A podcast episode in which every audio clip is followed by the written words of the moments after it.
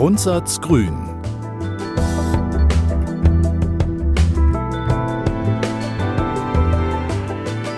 Der Podcast zum Grundsatzprogramm von Bündnis 90 Die Grünen. Moderiert von Hanna Foris und Pega Idalatjan.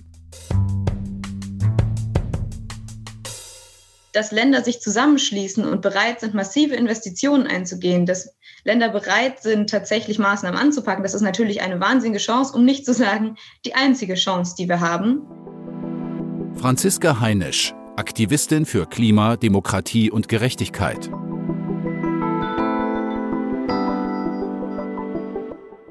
Hallo und schön, dass ihr wieder dabei seid bei unserem Podcast zum Grundsatzprogramm. Hier ist Hanna. Und hier ist Pega. Hi. Wir sprechen heute über internationale Zusammenarbeit. Ich freue mich sehr, dass wir heute diese Folge besprechen, weil bei internationaler Zusammenarbeit schlägt mein Herz immer höher und schneller. Ich glaube, es war 2018 genau. Äh, Weltklimakonferenz Katowice in Polen. Ich durfte dahin für die Global Greens als Delegierte.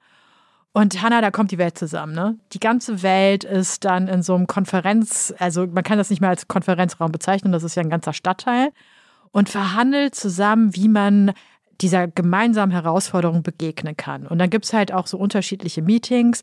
Zum Beispiel die Frauen aus aller Welt kommen zusammen und besprechen das immer aus einer feministischen Perspektive. Dann gab es halt jeden Tag so die Meetings von Indigenen, die aus aller Welt zusammengekommen sind und das nochmal aus ihrer Perspektive beschrieben haben und diskutiert haben. Und ja, das ist immer so ein Gefühl von globaler Zusammengehörigkeit oder das ist so ein Gefühl von globalem Zusammenhalt. Und auch wir werden heute so ein bisschen darüber sprechen, wie Bündnis 90 Die Grünen sich vorstellen, ähm, die globalen Herausforderungen anzugehen.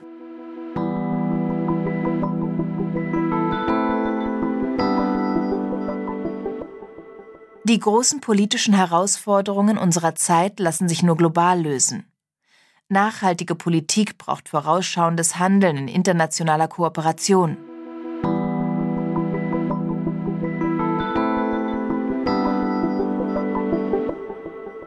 Wie dieses Zitat sagt und ich ja auch am Anfang über die Klimakrise gesprochen habe, Hanna, es gibt Probleme, die sind global und die kann man halt nicht als Nationalstaat alleine lösen. Man braucht da internationale Kooperation, eine Zusammenarbeit, um diesen Herausforderungen anzugehen. Die Klimakrise ist ein sehr gutes Beispiel dafür. Ja, da hat es ja in den letzten Jahren so ein bisschen gehapert, unter anderem, weil zum Beispiel die USA unter Trump aus dem Klimaabkommen ausgestiegen sind. Absolut, das war dieses Konzept von America First, ne? Also erstmal nationalstaatliche Interessen und ja, dann geht man aus dem Abkommen raus, zieht die Gelder ab, hält sich nicht mehr an die Regeln. Ergo, was passiert dann? Das ist dann schlechter für das Klima und die ganzen Katastrophen könnten sich dann beschleunigen. Also ich überspitze das jetzt, aber einfach mal so als Idee, was die Konsequenz daraus ist. Ne? Also wenn Staaten unilateral wäre das Gegenkonzept zu multilateral handeln, also sozusagen alleine handeln nach ihren Interessen, das hat eben äh, Konsequenzen und schwächt die Institutionen, die halt die internationale Beziehung regeln. Ne? Multilateral bedeutet ja, mehrere Staaten unter einem Dachmantel, also unter einer Institution, arbeiten zusammen. So. Und dann können sie ein Regelwerk schaffen in den internationalen Beziehungen. Das ist das Gegenteil von Anarchie. Wenn wir das nicht hätten, hätten wir was, dann hätten wir ein anarchisches System. Und das ist gefährlich, weil dann kann alles passieren. Wenn du aber Regeln schaffst, dann hast du das Umgekehrte. Du hast eine internationale Ordnung, die halt eher Frieden sichert. Und das ist halt der Punkt, warum das so wichtig ist.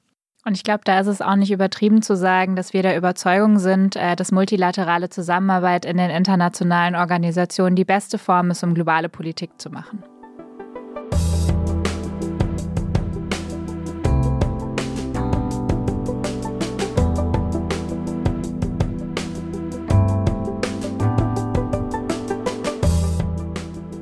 Außenpolitik ist jetzt nicht so ein großes Thema, mit dem ich mich sehr stark auseinandersetze. Deswegen fand ich die Vorbereitung auf diese Episode auch sehr spannend. Und ich bin vor allem an einem Satz hängen geblieben, der für mich irgendwie äh, Außenpolitik nochmal zu was ganz anderem gemacht hat, als ich im Kopf hatte. Und zwar steht im Grundsatzprogramm, dass eine an universeller Würde und Freiheit orientierte Politik denkt Sicherheit nicht von nationalen Grenzen, sondern von jedem einzelnen Menschen her. Und das bedeutet ja, dass ich, also auch so wie ich hier jetzt sitze und mit dir rede, ähm, im Prinzip Akteurin bin, auch von internationaler Politik, aber auch Zielgruppe von internationaler Politik. Also ich stehe auch als Mensch, genauso wie du oder Menschen in anderen Teilen als Individuen, im Zentrum internationaler Politik. Und es geht eben nicht nur darum, ähm, zwischen Staaten irgendwie Politik zu betreiben, sondern der Mensch steht im Mittelpunkt. Und das sieht man ja auch daran, wie wichtig auch universelle Menschenrechte in der internationalen Zusammenarbeit sind. Jeder Mensch, egal wo er auf dieser Welt wohnt, hat eben Rechte. Die Menschen haben ein Recht auf ein Leben in Freiheit vor Angst, also in Freiheit vor Unterdrückung, vor Gewalt, vor Krieg. Das nennt man eigentlich in Freiheit vor Furcht. Und sie haben ein Recht auf ein Leben in Freiheit vor Hunger. Sie haben ein Recht, sozusagen äh, arbeiten zu gehen, Bildung zu haben. Sie haben ein Recht auf ein Leben in Sicherheit. Und deswegen, auch das ist eben Außenpolitik und auch Entwicklungszusammenarbeit, die Menschen in den Blick zu nehmen und dafür zu sorgen, dass sie dass sie nach diesem Konzept der menschlichen Sicherheit im Blick unserer Politik sind. Eine Außenpolitik, die die Menschenrechte als zentralen Ausgangspunkt seiner Überlegung nimmt, will eben global Sicherheit schaffen und Frieden, damit der Mensch seine Menschenrechte auch leben kann. Und das bedeutet eben auch präventiv zu denken, Konflikte erst gar nicht entstehen zu lassen, Konflikte zivil zu lösen. Da denke ich halt sofort an Diplomatie, ne? Richtig, Diplomatie ist ein Punkt, aber zum Beispiel dazu gehört auch Abrüstung. Ne? Auch diese internationale Abrüstungsprogramme, an wen verkauft man Waffen, an wen verkauft man keine Waffen oder halt die nukleare Verbreitung von atomare Waffen zu verhindern, ist auch ein sehr wichtiger präventiver friedenspolitisches Handeln. Was auch sehr wichtig ist bei globaler Sicherheitspolitik, Hanna, ist eben auch die feministische Perspektive. Also in den Kriegen, bei den Lösungen von Kriegen, also wir haben ja gesagt, Prävention ist eine Sache, aber wenn auch ein Krieg ausgebrochen ist, muss man sie auch wieder eindämmen. Und bei den Lösungsstrategien sitzen oft Frauen nicht am Tisch. Sie werden nicht so richtig gleichberechtigt einbezogen, wenn es um eine Lösung geht und sie werden auch nicht wirklich bei dem Wiederaufbau von Staaten einbezogen. Und die feministische Außenpolitik sagt, zieht die Frauen in die Lösung, in die Friedensmission mit ein. Es ist ja auch, äh, glaube ich, so, dass Frauen von der Klimakrise ähm, viel härter betroffen sind als Männer. Von der Klimakrise, aber auch in Kriegssituationen sind sie härter betroffen als Männer. Und sie sind eigentlich gute Akteure, wenn es darum geht, halt Lösungen zu entwickeln und Friedensstrategien umzusetzen. Da muss ich dann gleich wieder an den ähm, sozialökologischen Umbau denken, über den wir ja schon vorher gesprochen haben, weil der geht ja auch nur global. Absolut. Und du weißt, ich bin ein totaler Fan von internationalen Abkommen. Wie gesagt, wenn Staaten sich auf ein Ziel einigen können, das finde ich großartig. Und 2015 haben 195 Staaten die globalen Nachhaltigkeitsziele, die sogenannten SDGs, Sustainable Development Goals, unterschrieben und damit halt sich geeinigt darauf, dass sie 17 Ziele umsetzen wollen, um die globale Nachhaltigkeit nach vorne zu bringen. Wir haben im Kapitel Lebensgrundlagen miteinander besprochen, wir müssen die Ressourcen unserer Erde schützen, weil wir haben nur eine Erde, soweit wir wissen. Ich weiß nicht, vielleicht kommt in 100 Jahren mal was anderes raus, aber soweit wir wissen, haben wir eine Erde. Und wenn wir die schützen wollen, müssen wir, wie du es gesagt hast, die Transformation voranbringen und diese Ziele sind ein Weg dahin.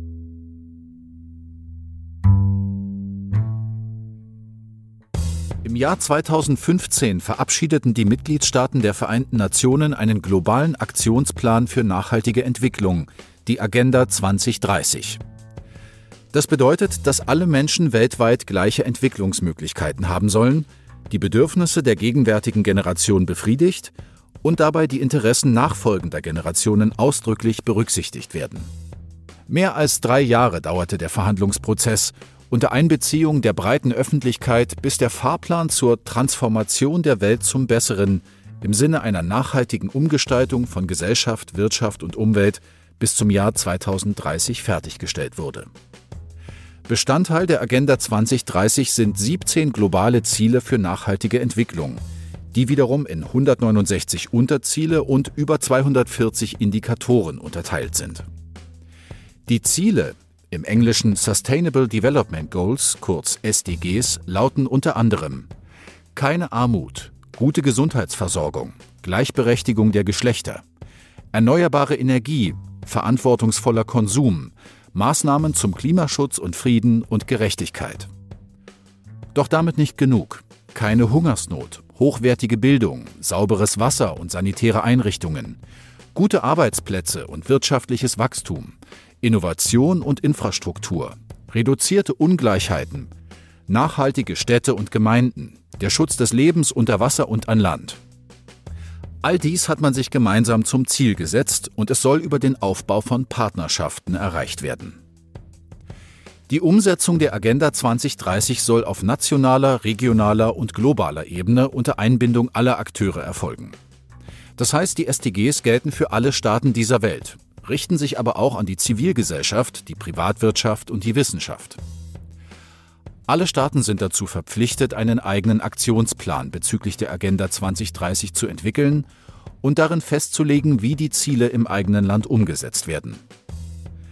Gleichzeitig sollen Regierungen auch weltweit einen Beitrag zur Verwirklichung der nachhaltigen Entwicklungsziele leisten, zum Beispiel durch Entwicklungszusammenarbeit mit Ländern des globalen Südens, die aufgrund der Nachwirkungen des Kolonialismus noch besonders weit vom Erreichen der Ziele entfernt sind. Denn der wichtigste Grundsatz der Agenda 2030 lautet, niemand darf zurückgelassen werden. Die Nachhaltigkeitsziele sind ehrgeizig, keine Frage. Aber aktuelle Schätzungen gehen davon aus, dass 2% des weltweiten Bruttoinlandsprodukts ausreichen, um alle Ziele zu erreichen. Und das ist machbar. Dafür müssen alle ihren Beitrag leisten, unsere Welt so zu gestalten, dass in Zukunft alle Menschen die gleichen Chancen auf ein gesundes und zufriedenes Leben in Freiheit und Sicherheit haben.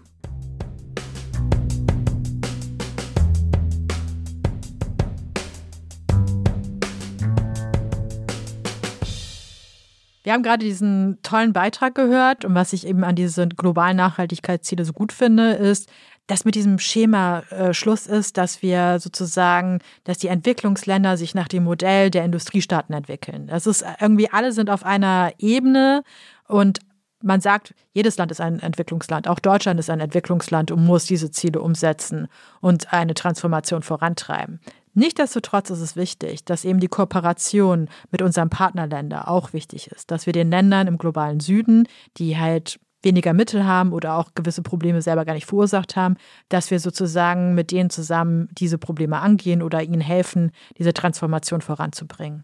Ein Mittel, um das zu erreichen, ist ja auch die Handelspolitik beispielsweise. Und da muss ich wieder an die EU denken, die als größter Binnenmarkt der Welt ja da auch äh, eine sehr starke Rolle hat. Sie kann zum Beispiel durch Handelsabkommen ökologische, nachhaltige, aber auch soziale Standards weltweit verbreiten. Und Europa geht ja auch zum Beispiel mit dem Green New Deal, über den wir ja in einer vorherigen Episode gesprochen haben, ja auch mit gutem Beispiel schon voran. Handel ist das eine. Aber die EU spielt auch eine wichtige Rolle als Verteidigerin der Menschenrechte. Wenn zum Beispiel andere Staaten gegen Menschenrechte verstoßen, dann kann die EU mit Hilfe von Sanktionen, Einreiseverboten die Zivilgesellschaft äh, vor Ort, die unter den Menschenrechtsverletzungen leidet, unterstützen. Aber was stimmt ist, dass wenn Frauenrechte abgeschafft werden, wenn Oppositionelle verfolgt werden und wenn friedliche Demonstrantinnen eingesperrt werden, dann erheben wir nicht nur den Zeigefinger, sondern unsere Stimme. Und dann ist es auch egal, wo diese Menschenrechtsverletzungen passieren. Jamila Schäfer, stellvertretende Vorsitzende von Bündnis 90 Die Grünen.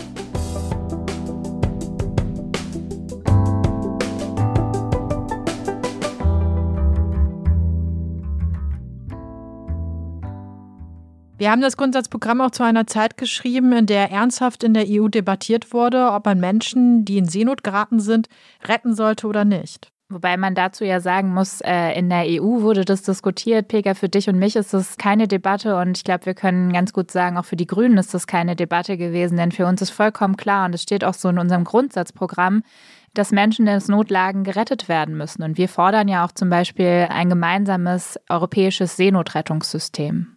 Ja, weil für uns klar ist, Menschenrechte sind universell und nicht verhandelbar. Ne? Das ist halt ein, ein Wert, den wir in allen Bereichen immer, immer umsetzen wollen, immer schützen wollen. Genauso wenig verhandelbar sind die Genfer Flüchtlingskonventionen. Auch das ist eine internationale Errungenschaft, die zutiefst menschlich ist. Menschen, die gezwungen werden, ihre Heimat zu verlassen, wegen Krieg oder Verfolgung, sollen geschützt werden. Sie haben ein Grundrecht auf Asyl, wenn sie sich auf den Weg in ein anderes Land machen, um ihr Leben zu schützen. Denn, also, um das hier nochmal klarzustellen, Es gibt natürlich unterschiedliche Motivationen, um die eigene Heimat zu verlassen. Ne? Also einmal verlassen Menschen ihre Heimat auch freiwillig, ähm, um irgendwo anders in einem anderen Land zu leben und dort sich eine neue Zukunft aufzubauen. Auch das wollen wir möglich machen, auch rechtlich, zum Beispiel durch Einwanderungsgesetze. Aber in den Fällen, die du gerade beschrieben hast, haben die Menschen ja keine Wahl, außer ihre Heimat zu verlassen. Genau, und ich finde, wenn solche Menschen ankommen, in Europa oder in Deutschland, dann muss man das empathisch vor Augen halten, was sie da gerade durchgemacht haben. Und dann brauchen sie Versorgung. Sie brauchen fairen Zugang zu Verfahren, also dass sie halt beraten werden, dass sie einen Antrag stellen können auf Asyl, dass sie dann in der Zeit, wo sie halt auf eine Antwort warten, auch Zugang zu Medizin haben, dass sie betreut werden und auch eben einen Raum haben, wo sie sozusagen auch bleiben können. Ja, denn es ist ja vollkommen absurd, so wie das gerade manchmal aussieht, Menschen auf der Flucht zu bekämpfen. Was wir ja eigentlich tun müssen, ist die Fluchtursachen zu bekämpfen.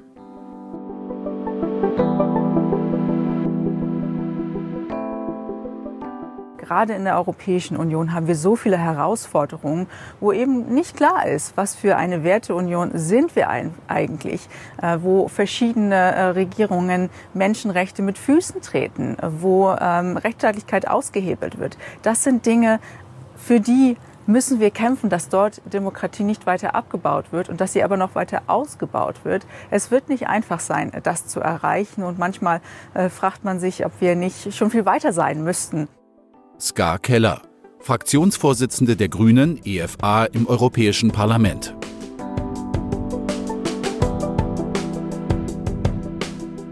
Unsere Europaabgeordnete Ska Keller spielt ja äh, in ihrem Zitat auf Polen und Ungarn an. Und ich muss sagen, also darauf, dass dort äh, die Rechtsstaatlichkeit ausgehöhlt wird und auch Minderheiten nicht mehr den Schutz erfahren, den sie bräuchten. Und ich als Kind Europas, also als Europäerin, empfand das, was man da beobachten konnte, erstmal so ja als Enttäuschung. Zu Recht. Und da müssen wir immer alles äh, in Betracht ziehen.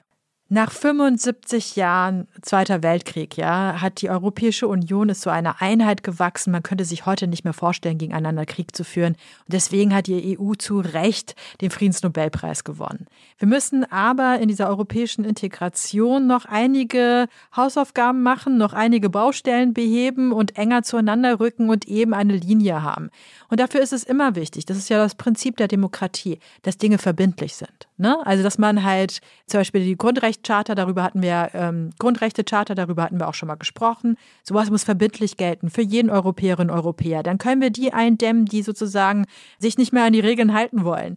Ja, in dieser heutigen Welt ist aber auch klar, wir brauchen die EU auch als Friedensmacht. Wir brauchen sie als einen starken Akteur da draußen in der Weltpolitik, weil wir solche Herausforderungen haben, weil wir Herausforderungen eben meistern müssen in den internationalen Institutionen mit anderen Staaten. Und dafür muss die EU was? Eine gemeinsame Linie finden in Themen wie Finanzpolitik, Verteidigungspolitik, eine gemeinsame Entwicklungspolitik. Das sind halt eben die Aspekte, wo sie halt, ja, ihre Werte und ihre Grundlinien immer wieder miteinander, ich glaube, die sind auch schon da, aber man muss sie halt nochmal klarer kriegen. So. Und verbindlicher kriegen. Und dann kann die EU auch eine Friedensmacht werden.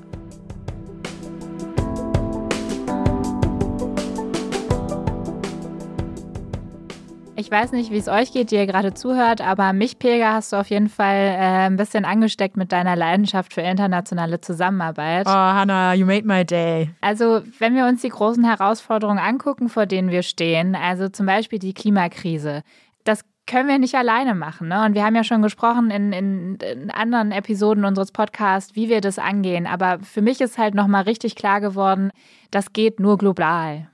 Ja, wir sind jetzt so ähm, bei der letzten Folge und eigentlich, Hanna, wenn man drüber nachdenkt, sind wir auch wieder bei der ersten Folge als wir über unsere Werte gesprochen haben. Wir haben über Solidarität gesprochen, über Demokratie, über Frieden haben wir gesprochen, über Ökologie.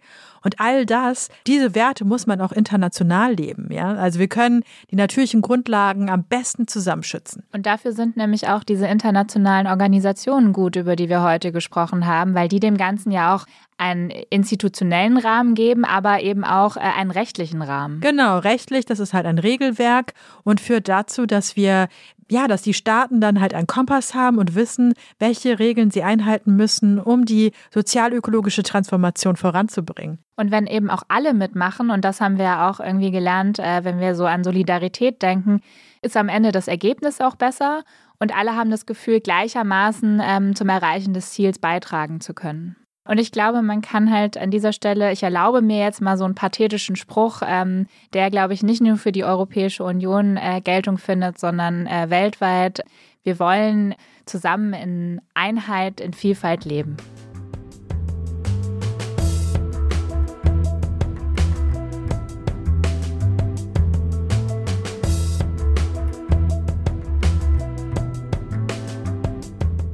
Pega, bin äh, ein bisschen traurig, dass das jetzt hier vorbeigeht, unser Podcast zum Grundsatzprogramm. Ich auch. Das war so eine Freude und so interessant, diese zehn Folgen mit dir zu besprechen. Das, das hat meinen Horizont erweitert. Und auch nochmal so richtig, bei manchen Sachen so richtig nochmal drüber in die Tiefe zu steigen und so ein bisschen zu diskutieren. Genau, ne, weil vorher hat man gedacht, ja, Grundsatzprogramm kenne ich, können wir drüber reden. Und dann kniet man sich nochmal so richtig rein und vor allem bespricht man das dann nochmal miteinander so intensiv und guckt dann nochmal genau rein und, und versucht die Zusammenhänge zu verstehen. Und also ich habe jetzt schon das Gefühl, dass ich nochmal eine andere Perspektive gewonnen habe. Ne? Also ich, hatte, ich kannte das Programm schon vorher und jetzt habe ich jetzt noch mehr verstanden, wie alles zusammenhängt. Vorher war mir ja auch klar, dass Politikbereiche immer was miteinander zu tun haben, sich gegenseitig bedingen und so.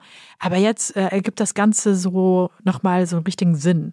Ja, ich habe äh, schon am Anfang unseres Podcasts ja auf diesen Titel angespielt, äh, zu achten und zu schützen, Veränderung schafft Halt. Und ähm, das kann ich auch an dieser Stelle einfach nochmal machen. Also es hat da schon Sinn gemacht und jetzt ergibt es halt noch tausendmal mehr Sinn. Das ist spannend, dass solche Sachen passieren, ne? Dass etwas Sinn macht und dann merkt man so, oh, okay, jetzt habe ich das nochmal ganz anders gerafft, so was dahinter steckt. Und ich hoffe, dass es euch genauso geht wie uns. Und ähm, ich spreche jetzt so aus tiefem Herzen. Ich würde mich freuen, wenn ihr auch diesen Podcast zum Anlass nehmt, auch nochmal mit anderen Leuten über all diese Themen zu diskutieren. Weil ganz am Anfang unseres Podcasts haben wir gesagt, ey, dieses Grundsatzprogramm ist sicher nicht das Letzte, was wir beschließen, weil es halt immer darum geht, sich diese Fragen wieder und wieder zu stellen. Und genau dafür wollten wir euch ja auch zwei Perspektiven auf das Grundsatzprogramm von Bündnis 90 Die Grünen geben.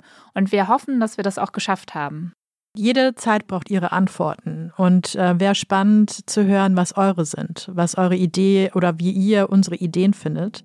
Dafür könnt ihr uns schreiben, podcast.grüne.de. Wir sind sehr gespannt.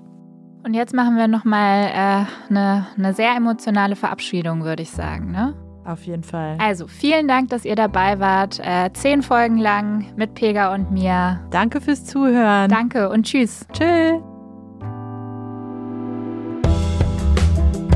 Das war Im Grundsatz Grün, der Podcast zum Grundsatzprogramm von Bündnis 90 Die Grünen. Moderiert von Hanna Foris und Pega Edalatian. Produziert von Pool Artists mit Unterstützung von Vincent Förster.